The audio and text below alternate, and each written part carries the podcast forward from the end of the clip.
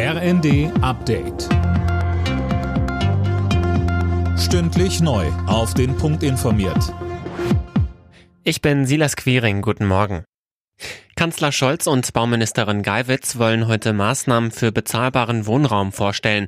Auch die Entstehung von neuen Wohnungen steht im Fokus. Mehr von Dirk Justes. Vorher hatte ein breites Bündnis aus Politik, Wirtschaft, Bau und Sozialverbänden sechs Monate lang über Maßnahmen beraten. Der Deutsche Mieterbund geht allerdings nicht davon aus, dass die Bundesregierung ihre Neubauziele aus dem Koalitionsvertrag erreichen wird.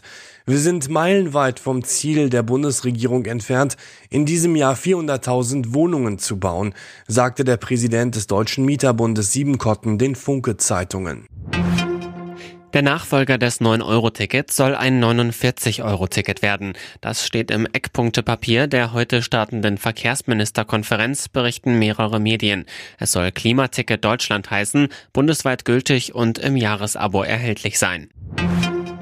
Die Städte und Gemeinden brauchen schnelle finanzielle Hilfe vom Bund für die Unterbringung von Geflüchteten. Das fordert der Präsident des Deutschen Landkreistages Saga nach dem Treffen von Ländern und Kommunen mit Innenministerin Faeser.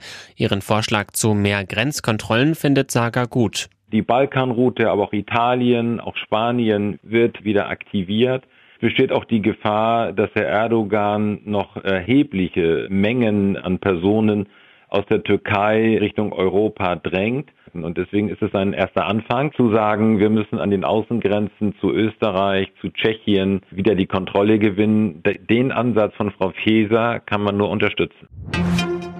In der Champions League waren am Abend zwei deutsche Teams gefordert. Borussia Dortmund spielte zu Hause gegen Sevilla 1 zu 1 unentschieden. RB Leipzig gewann bei Celtic Glasgow mit 2 zu 0.